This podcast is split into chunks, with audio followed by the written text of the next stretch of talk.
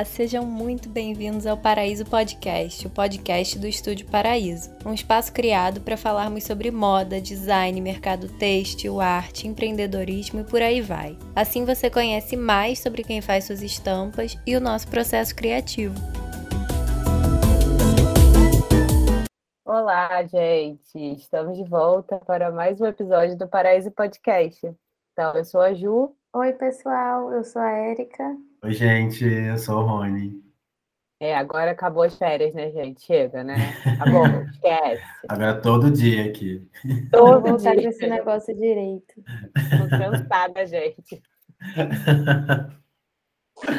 Bom, gente, hoje o episódio é sobre os gigantes da moda brasileira. E aí, claro, a gente não poderia é, falar de todos os gigantes da moda brasileira, mas a gente fez uma seleção bem interessante aqui sobre é, como que a cadeia têxtil brasileira ela se internacionalizou e, além disso, como que ela cresceu também muito dentro do território nacional. Então, gente, para quem não sabe, o Brasil ela, é a, ela tem a maior cadeia têxtil do Ocidente e aqui é possível a gente encontrar desde as produções das, das fibras até é, as tecelagens, a gente, né, que faz estampa, as estamparias, as confecções, o varejo. Então, você tem uma cadeia bem completa aqui, que é uma, é, é uma indústria que ela já está aí há uns 200 anos. Então, gerando esses negócios, como nós também. E aí, isso favorece muito a própria cadeia a se solidificar, né, tanto nacionalmente quanto internacionalmente. E aí a gente partindo desses dados, a gente pode ver como que temos boas e grandes empresas, né, no Brasil e como que essa indústria têxtil ela continua oferecendo essas oportunidades tanto de emprego é, de é, novos negócios, é, impactando a economia brasileira, é, tanto em é, nesse segmento que a gente pensa, quando a gente pensa em moda, você pensa lá, ah, o produto, né, que você vai lá comprar, o vestido, a roupa. Então, quando eu penso é, em economia brasileira, o vestido está lá naquela ponta, né? Mas aí, além disso, você tem todo aquele, toda essa cadeia inteira, né? Desde a fundação do algodão que vem ali por trás para a gente ter hoje uma cadeia solidificada como temos no Brasil. Então, para começar a falar da inovação na moda no Brasil, é, vamos começar pela Melissa.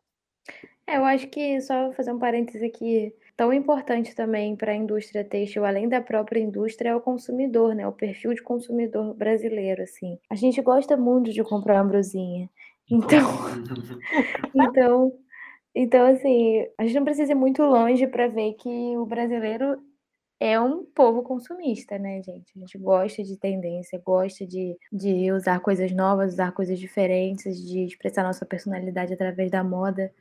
Então, com certeza, isso é um dos grandes impulsionadores, assim, para a gente ter um mercado tão aquecido, né? Bom, então, começando a falar um pouco dos gigantes, né? A gente vai trazer aqui alguns exemplos e tentar achar uma ligação entre eles e é, analisar um pouquinho o caso de cada um. São todos casos de sucesso, né? Primeiro, como a Ju falou, é a Melissa. A Melissa, ela foi criada em 79, então é uma marca muito antiga. E uma coisa muito curiosa sobre a Melissa é que o primeiro modelo que foi lançado na Melissa, né, é, não é novidade para ninguém, que é o Aranha. Esse modelo ele existe até hoje, né? Então, até hoje você vai na Melissa, eu não sei se tem na loja, mas acho que sim. Provavelmente vai ter o Aranha repaginado, né? Então, isso é muito interessante como que esse modelo ficou tão, ficou tão marcado como sendo a cara assim da Melissa.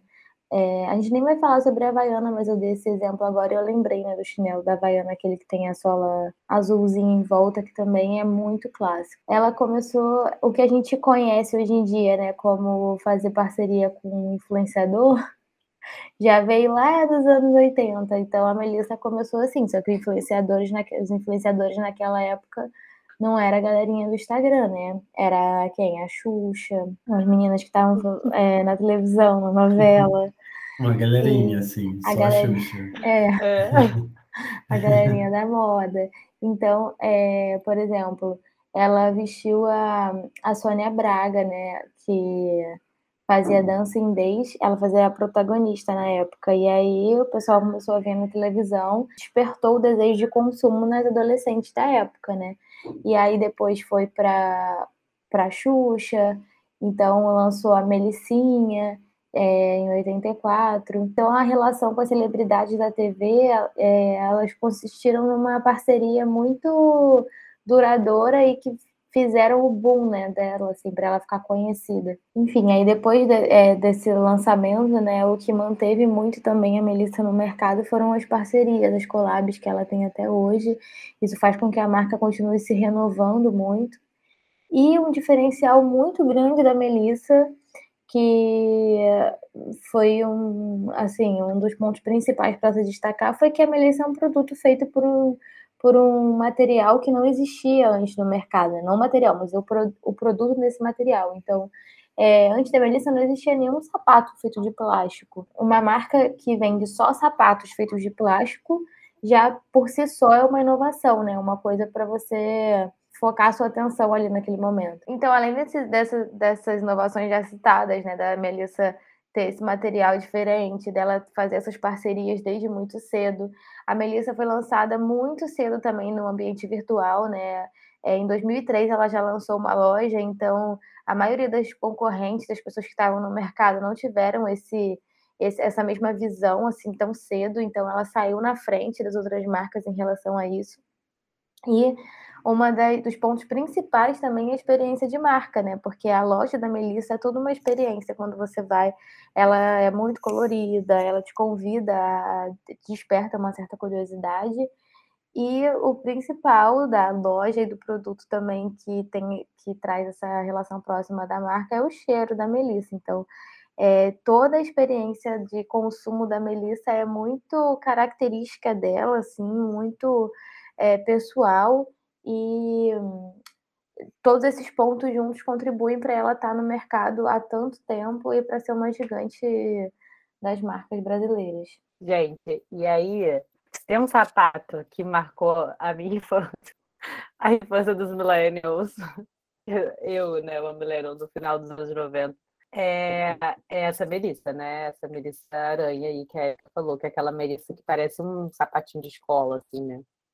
E tal, que ela foi inspirada no sapato dos marinheiros, lá, dos pescadores. Na verdade, foi inspirada no sapato dos pescadores, de quando o dono da Melissa ele foi fazer uma viagem lá para Riviera, para uma Riviera e tal, e aí ele teve essa ideia de fazer esse sapato, né, de plástico e tal. E aí ficou realmente o que a Erika falou, né? Para a época foi uma puta inovação você fazer um sapato. Primeiro que era um sapato é, que não, não era muito visto por aqui, e aí eh, ele traz uma coisa fora para cá e ele dá, traz isso no material que não era utilizado ainda na época para esse tipo de acessório, né, de, de produto, né. Então, é, eu estava olhando que esses dias fizeram até uma, um ensaio com, com, esse, com esse retorno desse sapato, porque, além de tudo, a gente ainda está ainda num momento muito nostálgico, né? Então, a volta desse dessa Melissa Aranha, ele também que pode ser chamada também Melissa Possession também.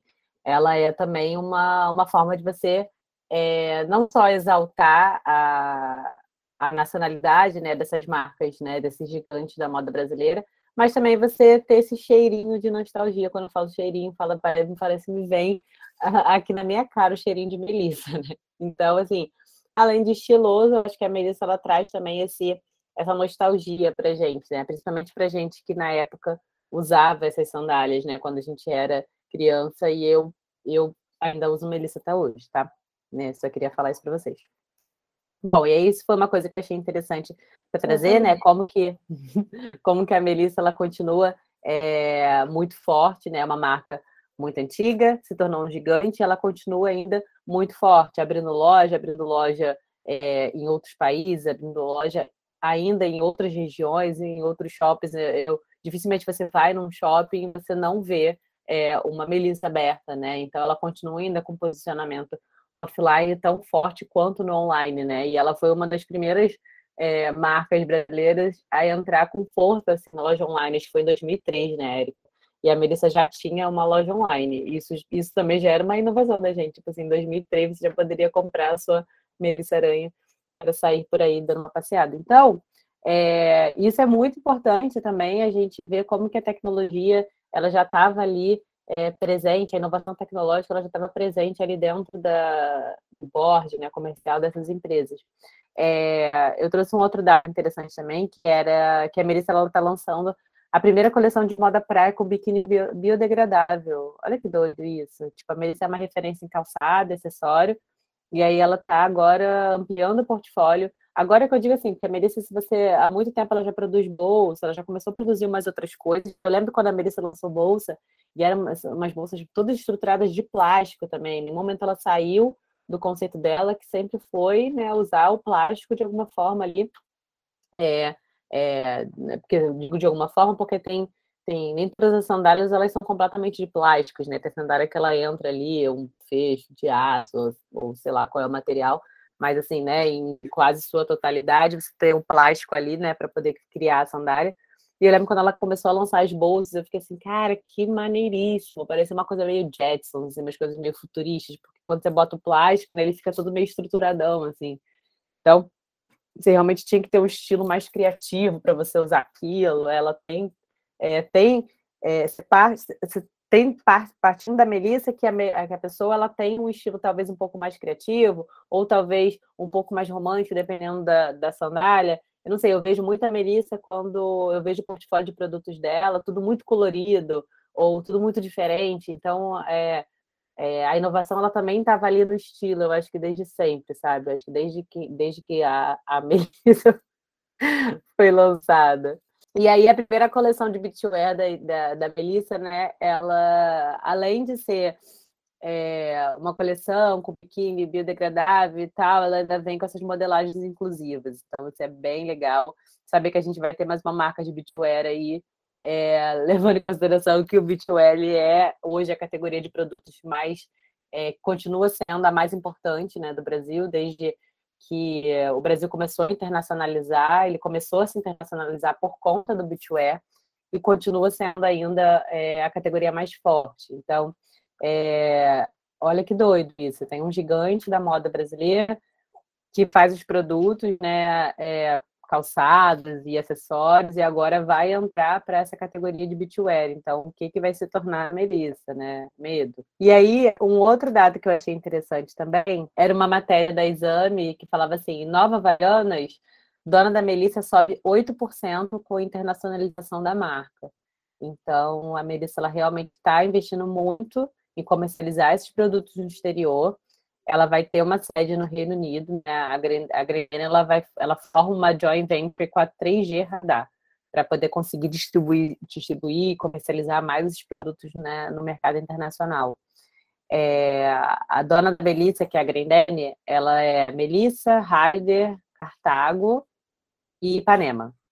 Então, bem louco isso, né? Porque isso foi no ano passado, tá, gente? No ano passado eles fecharam um acordo para poder aumentar essa distribuição desses produtos. Então, continuamos, continuamos aí com a Grendene, né, e a Melissa, né, a Ipanema e tal, sendo uma, uma grande participante aí, né, da indústria têxtil empregatícia brasileira e exportando os produtos também.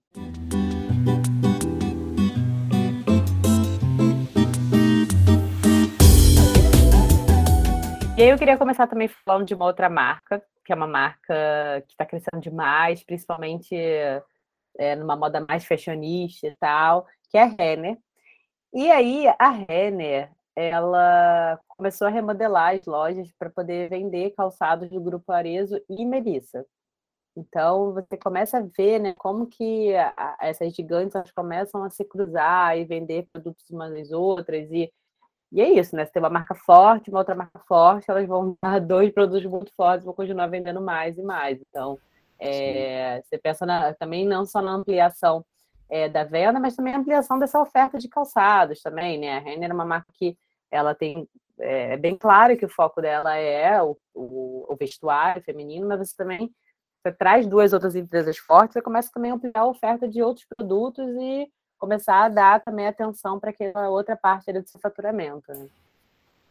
Isso é um, me parece ser um modelo meio internacional, assim, né? As grandes lojas de departamentos americanas têm muito de outras marcas também dentro, né? Eu ia falar que é muito comum você vá, você ir a algum lugar e você vê sandália Ipanema, por exemplo, né? Que é do grupo Grendene, ou você vê a Havaiana, sabe? Você vê outras coisas, mas você vender Melissa fora da loja da Melissa ainda é uma novidade, não é uma coisa tão comum assim, né? Então, eu tô falando que ainda é uma novidade porque não pesquisei muito a fundo para saber como que funcionam esses pontos de venda da Melissa, além das multimarcas, né?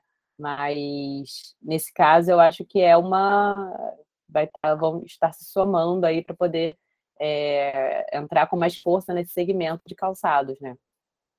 E aí eu li que nesse lance de remodelar as lojas, né, eles também vão fazer esses espaços dedicados é, exclusivamente para essa oferta de calçado. Então, parece que vai ser uma coisa mais exclusiva para essa parte de calçado, não vai ser mais aquela mistura, né, essa loja mais misturada que a gente tem hoje. Então, é, você vai ter também aquele self-checkout, então tem algumas lojas que já tem isso, mas você não vai ter, assim, eles, pelo que eu li, eles vão ter o self-checkout, mas você também vai ter esse suporte com venda de, um, de, um, de uma pessoa especializada para poder te dar alguma dica, te ajudar ali e tal. Então é legal, né? Você começa a trazer um pouco de inovação também para o offline, né? Porque você fala inovação, você vai logo para o online. Ah, estou inovando aqui no online, na loja online, na, no site, sei lá, é, no, nos avatares e tal. Mas aí quando você começa a trazer para offline, parece que o troço fica um pouco mais real para gente, né? Você consegue ir lá e ver de perto como que aquilo está acontecendo. Tipo nas guide shops. Experiência tátil, né? né? Exato. Bom, a Renner é muito fácil de classificar ela como gigante, porque ela realmente é gigante. Ela tem 600 lojas no Brasil, na Argentina, no Uruguai, e ela existe desde 1922. Eu acho legal falar da Renner, assim, eu durante muito tempo foi o lugar onde eu mais comprei roupa e, e é legal perceber a minha mudança, de, a minha maturidade, o meu crescimento pelos locais que eu compro pelos quartinhos, né, assim, da, dentro da loja. Porque eles separam, é, claramente você vê que tem uma roupa ali mais para adolescente, super estampada, com aquelas estampas de personagens gigantes, não sei o quê. Uma outra mais jovem, blusinha de botão, uma coisinha mais descolada. Uma, uma, mais adulta, uma mais profissional. Você percebe os estilos bem recortados assim dentro da loja. E é legal eu me perceber, assim, ao passar do tempo, mudando de quartinhos assim lá dentro. É, e durante um tempo, quando eu fazia pesquisa para mãos que era uma marca que eu tinha, eu enxergava também assim como a Renner absorvia essas tendências, sabe? Muita, muita novidade de marcas grandes de streetwear estavam bombando lá fora, assim, coisas para o ano seguinte. E eles também traziam para as coleções masculinas, assim. E eu não via isso nas outras lojas. Então, acho que eles têm um estilo muito legal, assim, muito próximo do dessa vibe streetwear internacional. Assim, a Renner tem um olhar para moda muito bacana, assim, que não é muito explorado no universo masculino, né? Geralmente aquela estampa surf, aquele número gigante, bermuda tactel e é isso. A Renner não, assim, ela trabalha um pouquinho, assim, não, ainda é uma modelagem bem quadradinha, né?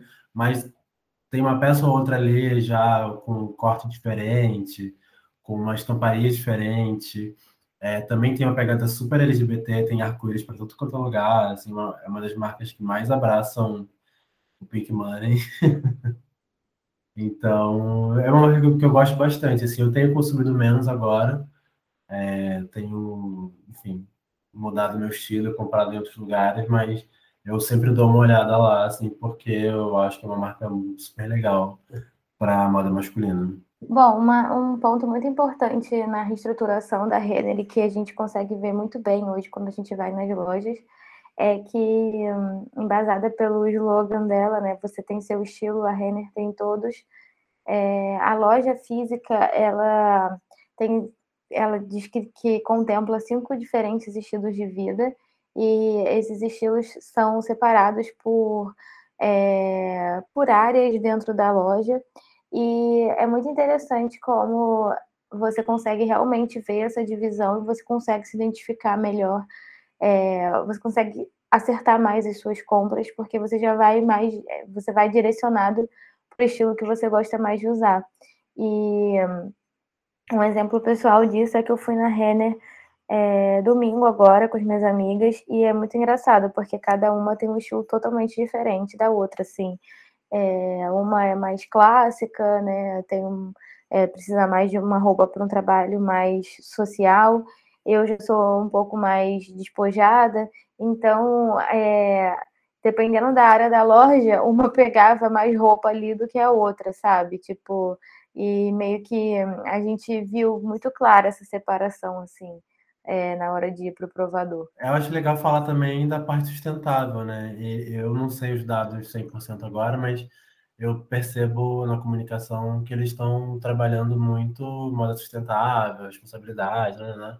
Aí eles desenvolveram o selo RE, que, é os, que são os produtos que estão é, com esses materiais certificados, ou fio reciclado, nananã, que eles acompanham todo o processo, né? De, eles, eles sabem toda a cadeia, etc. Aí, enfim, eles têm lá todo um, todo um, um projeto, eles têm um, uma data para que todos os produtos tenham esse selo, etc. Assim, acho legal falar, né, que tem essa iniciativa bacana de repensar também a cadeia de produção. Nos próximos anos, é, tem várias, várias notícias falando também o quanto que a Renner ela pode crescer ainda em níveis, assim, em patamares históricos, assim, porque se a Renner ela cresceu de desde que a gente começou a ver é, essa mudança de estilo, quanto essa abertura de lojas e tal, e essas inovações, é, eu estava lendo que a expectativa deles agora, tipo, daqui para frente, né, do, do, da digitalização das operações, né, o ganho de escala que eles tiveram também, é, é, muito alta. Tipo, antes da pandemia, as vendas, elas, as vendas digitais elas representavam entre 3% e 4% né, do total do que aquele grupo Renner, loja Renner, SA vendia.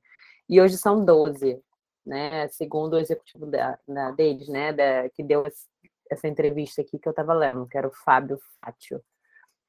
É, e essa expectativa dele, gente, é de chegar a 25% a 30% nos próximos 5 a 10 anos.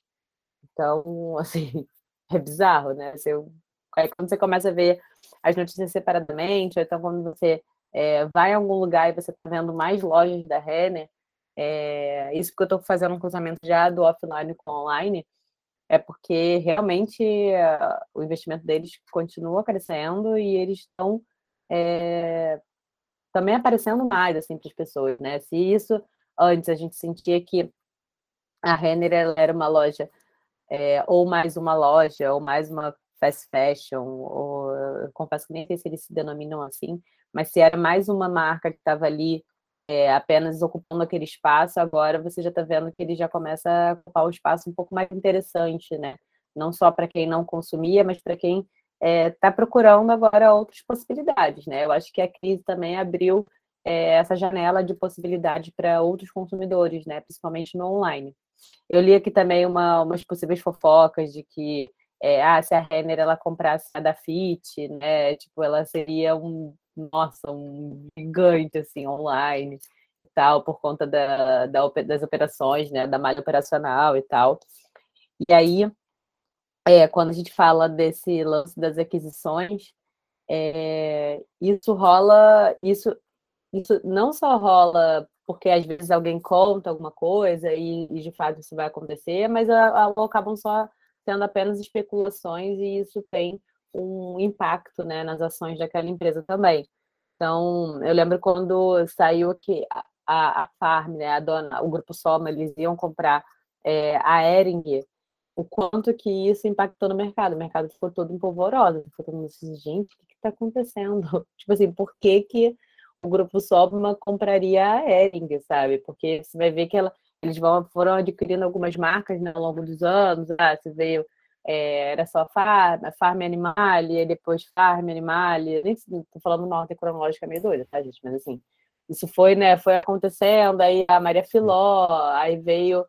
É, aí tem o Foxton, né? Não sei o quê. Então, é, e, tipo assim, cara, tipo, como assim, cara? Um, um grupo Soma, que é um grupo em teoria é um grupo novo, vai comprar uma Ering, que é uma marca de 140 anos, gente. A Ering é muito velha. Não só velha, mas assim, a Ering ela tem uma força de malharia, de roupa básica, de tem uma força de marca muito forte. Então ficou todo mundo assim, que loucura! Tipo, uma marca, um grupo super novo, muito forte, obviamente. Por que, que eles iriam querer aquilo, né? Então foram muitas especulações assim, né, do mercado. É, disseram que a compra da Ering ela foi de 5,1 bilhões. E aí ficou todo mundo assim, cara, como é que uma, né, exatamente um grupo desse consegue arrematar uma marca de 150 anos que custa 5 bilhões, né? E aí é, o grupo Soma, né, ele, ele, veio da origem da a origem do grupo Soma era a fusão entre a Animal e a Farm, né, que foi em 2010 tá? E aí eu tô lendo alguns dados aqui para poder situar a gente cronologicamente. É, o Grupo Soma, na época, ele já tinha uma força, né? Ele, ele, ele tinha 264 lojas, e no final, de 2020, no final de 2020, e mais de 5 mil funcionários no país inteiro. E aí ele foi abrir o capital. Então, estreou na Bolsa de Valores em julho do ano passado, de 2020, e isso, e essa operação captou um bilhão de reais por ter aberto capital. Então, o Grupo Soma focou em um plano de expansão, digitalização, obviamente, né? Sempre com foco em marcas premium. Aí ficou todo mundo mais assim, tá, mas e aí? Vamos lá, e a Ering, né? E aí, é, hoje, né, o Grupo Soma ele tem Animale, Farm, Fábula, Brand, Foxton, Cris Barros, Off Premium, Maria Filó e a Baia Nativosa. Essa foi a, a, a última, né, adquirida, né, por conta da, da presença digital, né? Então, não só a presença digital você vê nessa aquisição de novas marcas, você vê ah, a Farm tem agora o tal do Logix, né, que é a nova loja digital que eles fazem aquele live streaming é, para poder vender, para lançar a coleção, aquela loja, primeira loja 100% interativa e digital da Farm, então eles estão é, fizeram aplicativo e tal. Eu tô falando mais da Farm porque também é a marca que eu que além de cliente eu tenho mais contato, né? E tal. Bom, então vou cortando o assunto aqui para poder falar da Ering de volta. Então, com a aquisição da Ering, da Ering, esse grupo que só tinha marcas de segmento premium, eles começavam a entrar numa área em que eles não atuavam, que era desses produtos que eram conquistados também por conta do preço, né? É, então, o, o Grupo Soma ia ter que lidar com essa essa cultura diferente do que eles estavam acostumados, essa mistura de varejo, de indústria, porque a Ering, ela concentra a maior parte da sua produção dentro de casa, né? Tipo, ela tem fábrica própria, ela foi criada em 1880. Então, o presidente do Grupo Soma, na época, ele disse que o potencial de mercado do conglomerado saltou de 30 bilhões para 110 bilhões com a compra da Ering.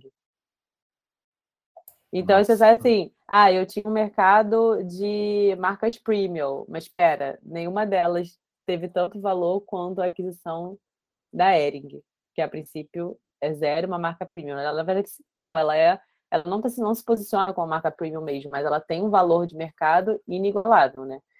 Então, ela traz esse aumento de mercado, é, traz o aumento de mercado potencial, que é óbvio, que você sai de de uma parcela de público que você não atinge para poder começar a atingir outra, e aí você começa a complementarizar as marcas, né? Então, é... cara, eu lembro que quando isso aconteceu, a gente tem contato, muito contato com os fornecedores, com as fábricas e tal, ficou todo mundo meio preocupado assim, cara, será que daqui a alguns anos a, o grupo Soma vai começar a produzir os próprios, a própria malharia, as próprias coisas? Ficou todo mundo um pouco preocupado ainda rola esses rumores, e a gente ainda, de fato, ainda fica um pouco preocupado, porque isso é, acarreta em uma série de, de problemas dentro da cadeia, né? Que é, você tem um fornecedor muito forte, que é um, um grupo Soma, né? Que ele depende de outras fábricas que produzam o tecido deles, por exemplo. Então, se você começa a ter esse cliente super importante, começa a produzir o próprio produto, essas outras fábricas, elas perdem esse cliente. E como que isso acontece também para a cadeia brasileira? Então, é, é complicado também. Então, estou é, levantando essa bola porque é um grupo muito importante que está aí é, querendo fazer essa, essa independência, né? Trazer, é, trazer todas as partes da cadeia para dentro do processo dele. É, e a gente nem sabe se é verdade. Isso aí é, mais, na verdade, uma, mais uma dessas especulações de mercado. E faz todo sentido, né? Seria inteligente da parte dele, na verdade, fazer isso. Pensando só no próprio negócio, né? Exato. Até porque, com a alta do dólar, você teve um monte de, de clientes e fornecedores que pararam de, de produzir matéria-prima e entre outros né, produtos e entre outras partes da produção fora do país, porque começou a ficar insustentável. Então, você começou é, a refortalecer o mercado nacional, né, a produção nacional, e aí por conta desses grupos também, essa, esse fortalecimento ele, ele, continua, ele, ele conseguiu ser contínuo, né? Então, se você tem um grupo desse e começa a fabricar, né, e fazer tudo de forma de, de dentro, pensando no desenvolvimento próprio, como que isso funciona para o país, né? Como isso funciona para as outras pessoas que estão ali trabalhando nessa cadeia para poder atendê-lo? Eles vão parar de atendê-lo, eles vão atender quem? Você tem algum outro conglomerado que vai conseguir ficar nesse lugar? Eu acho que não, eu acho que vai, vai rolar um reboliço aí no mercado para ver como que você conseguiria. Quem vai pegar essa, essa parcela? Eles vão lá, distribuir essa parcela entre um monte de outros pequenos, porque às vezes também é isso, né? Você pega um cara que produz uma quantidade é, muito alta de tecido, por exemplo, eu estou falando muito sobre a ótica da estamparia também, né? Você pega um cara que produz uma quantidade muito alta de tecido, e ao invés de você produzir essa quantidade só para ele, você consegue, de repente, fazer um plano de expansão e conseguir é, com que ele você tenha muitos outros clientes menores. É claro que não funciona assim na prática, né? Porque você produz uma, vamos pensar numa estampa, né? Vou produzir um tecido, né? um tecido não, né? Vou produzir, vou pegar uma produção de um cliente X. Eu vou rodar aquilo de maneira direta, sei lá, por tanto tempo para poder produzir aquela única estampa. Mas se você pega de várias pessoas, você tem aquele troca, limpeza, para a máquina, não sei o quê, então isso também gera mais custo. Enfim, muitas problemáticas. Mas é, é, legal também a gente levar em consideração o quanto que esses gigantes da moda, eles influenciam em todas as pequenas partes da cadeia que às vezes a gente nem, nem pensa que elas existem, né?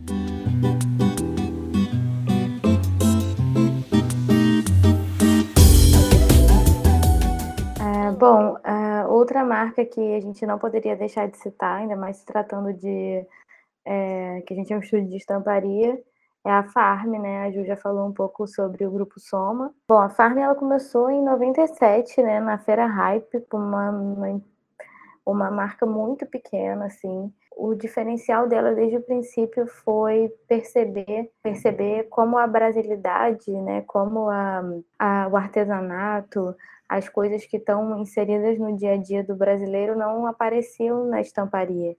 E usar isso de forma muito inteligente e muito marcante. Então, não tinha como a gente não falar da Farm, porque é, é, o, maior, é o exemplo que, que, o, que o principal diferencial é a estamparia e ela construiu a marca toda em cima disso, né?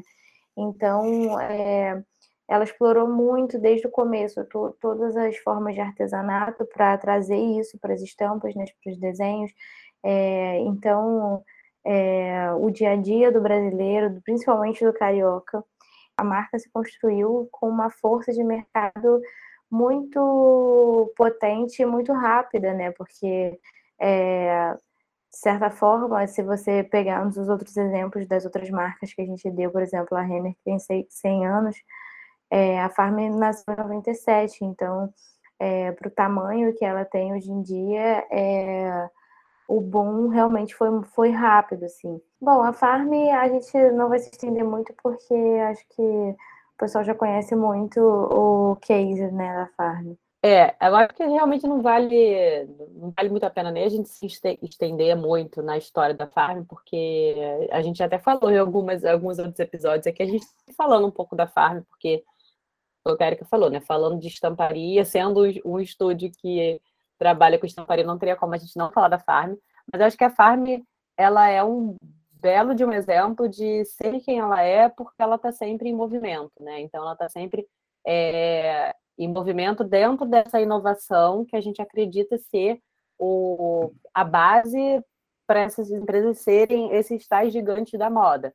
A Farm está sempre fazendo e pesquisando, pelo que eu pelo que eu entendo, né, desses novos e como fazer um belo de um co-brand, né? A Farm ela começou a expansão internacional com antropólogos lá atrás e ela continua ainda é, fazendo ações, né?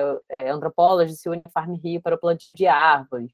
É, a Farm ela ela faz o co-brand com Havaianas, ela lançou uma própria linha de louça para casa, ela tem aquela coleção lá com o Tok Stock também, então parece que ela está sempre ali em todos os lugares e sempre se movimentando, como que ela vai é, reafirmar cada vez mais a identidade dela, a marca dela, a ponto de a gente de fato olhar e falar, nossa, isso é da Farm, isso não é da Farm.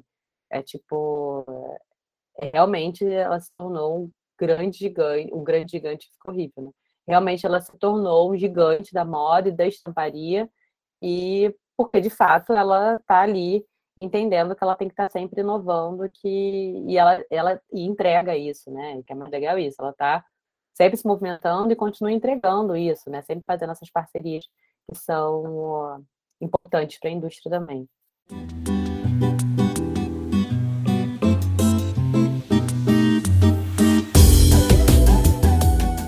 Bom, e para finalizar, a última marca que a gente vai falar aqui um pouquinho sobre a Amaro. É, a Amaro, ela se destaca e se diferencia até das outras marcas que a gente falou até aqui, porque ela já nasceu no ambiente digital, é, o foco de venda dela desde o princípio era online, e, e por isso ela se alinha com a estratégia de marketing, né? Não sei se você quer de marketing, mas com a estratégia de omnichannel, ou seja, ela, ela utiliza é, diversos canais de comunicação e nesse sentido ela torna a conexão online e offline ainda mais próxima e busca maior convergência entre esses dois ambientes, né? Então, é, ela aprimora cada vez mais a experiência do cliente. Um exemplo prático disso são as guide shops, que são as lojas né, no espaço físico, que eu posso falar besteira, mas eu acho que é a única, é a única marca que eu conheço que tem esse tipo de, de esse tipo de loja que são é, lojas que você pode achar no shopping, na rua, ou seja, no espaço físico mesmo.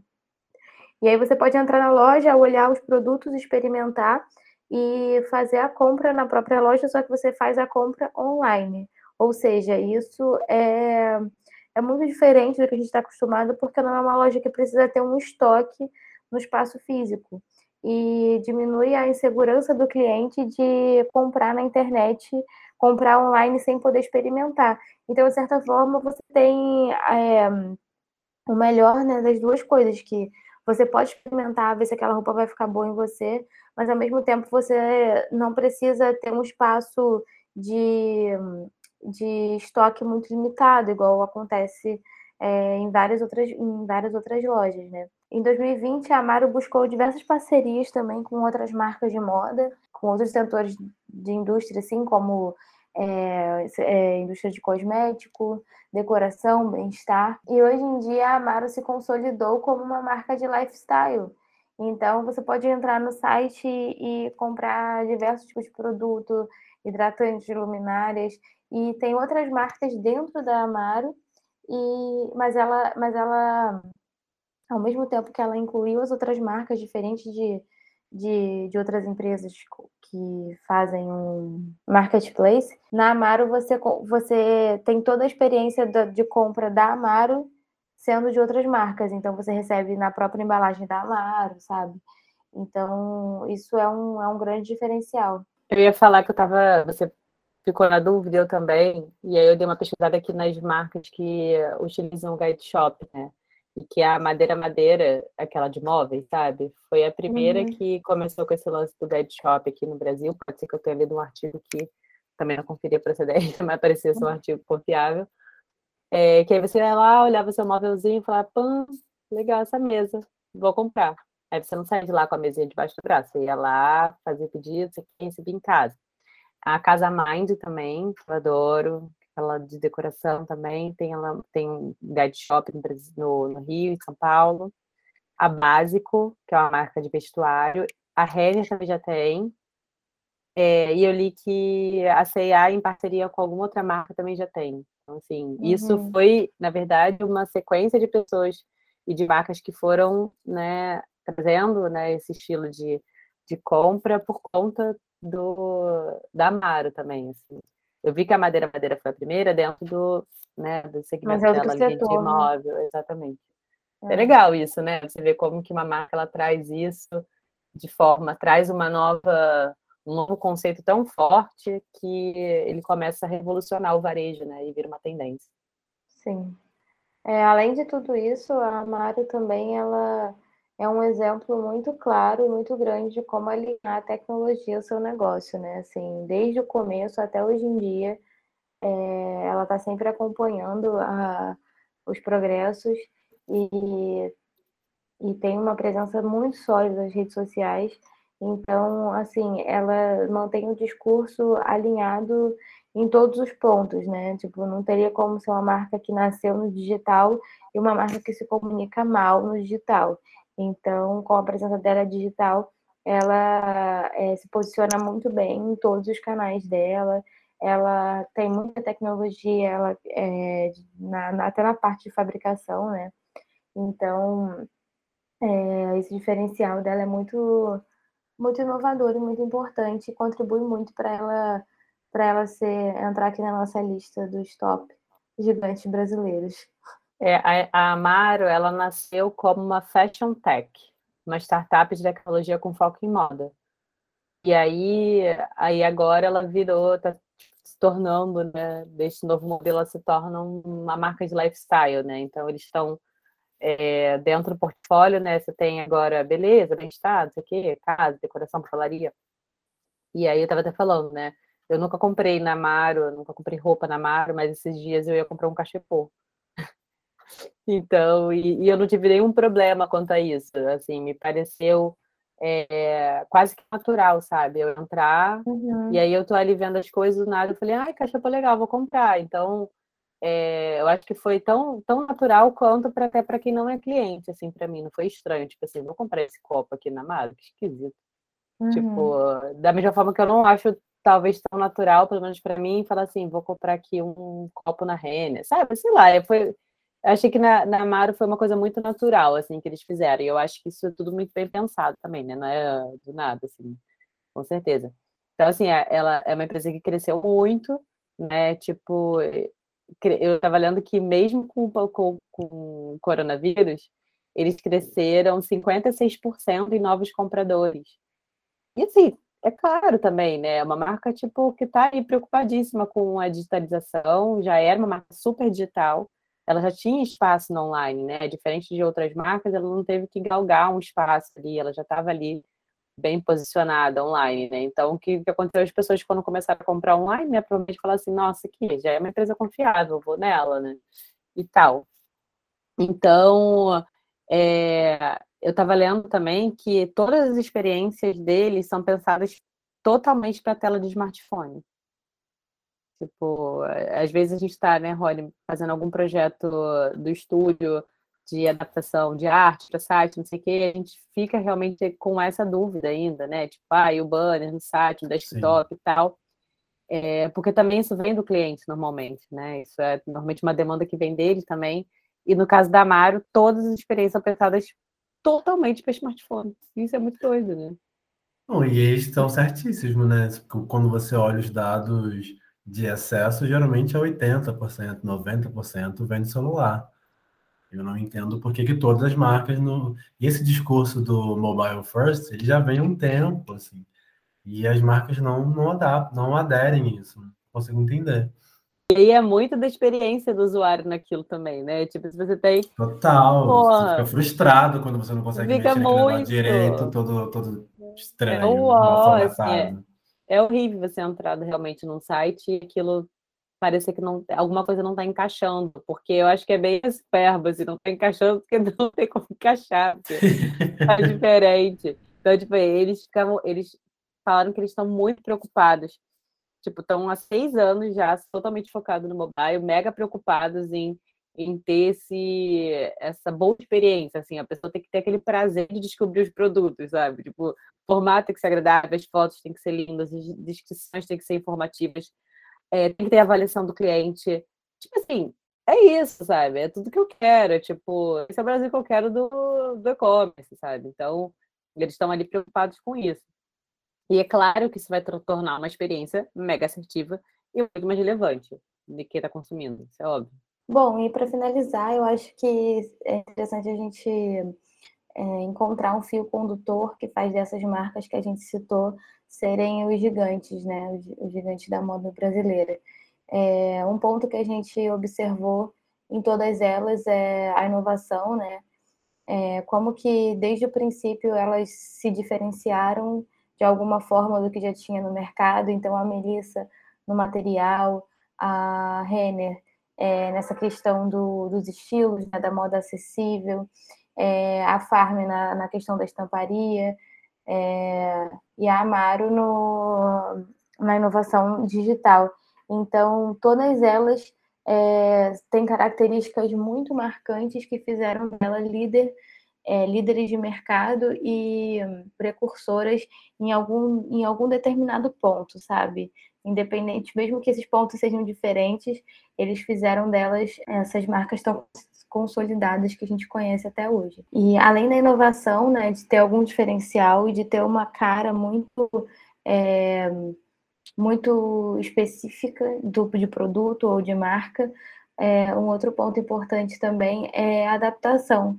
Todas essas marcas, elas, a gente consegue ver é, um potencial de adaptação muito alto, um, é, como a Ju falou, né, a Farm sempre lançando coleções novas, então é, todas elas continuam entregando para o consumidor esse aspecto de novidade e de adaptação a, por exemplo, é, a pandemia agora, como que, que realmente elas é, se adaptaram ao ambiente digital, no ambiente digital. Então, esses pontos muito importantes para a gente é, levar em consideração de como essas marcas se tornaram gigantes, né? Inovação e adaptação. Então é isso, pessoal. Acho que levantamos uma discussão aqui muito legal, trouxemos exemplos interessantes que fazem a gente pensar é, como que a gente pode é, até trazer isso para quem tem uma marca pequena, para nossa realidade, né? E usar esses exemplos para conhecer um pouco melhor sobre o mercado texto no Brasil. Sim, é, e aí agora acho que a gente começa a abrir um pouco mais a, o nosso campo quando a gente vai no shopping ou vai comprar alguma coisa, e você começa a pensar que tem muito ali por trás, né? Não, não é só um produto, tem muita gente ali é, trabalhando e pensando como aquilo vai chegar em você é, da melhor maneira, como te atingir como consumidor e tal. Então, acho que essas discussões são válidas também para a gente é, pensar mais um pouquinho é, e com um pouco mais de carinho na, na indústria têxtil, na cadeia têxtil brasileira também. É então é isso, pessoal. Espero que tenham gostado e até a próxima. Até um beijo. Próxima. Tchau. Tchau, tchau.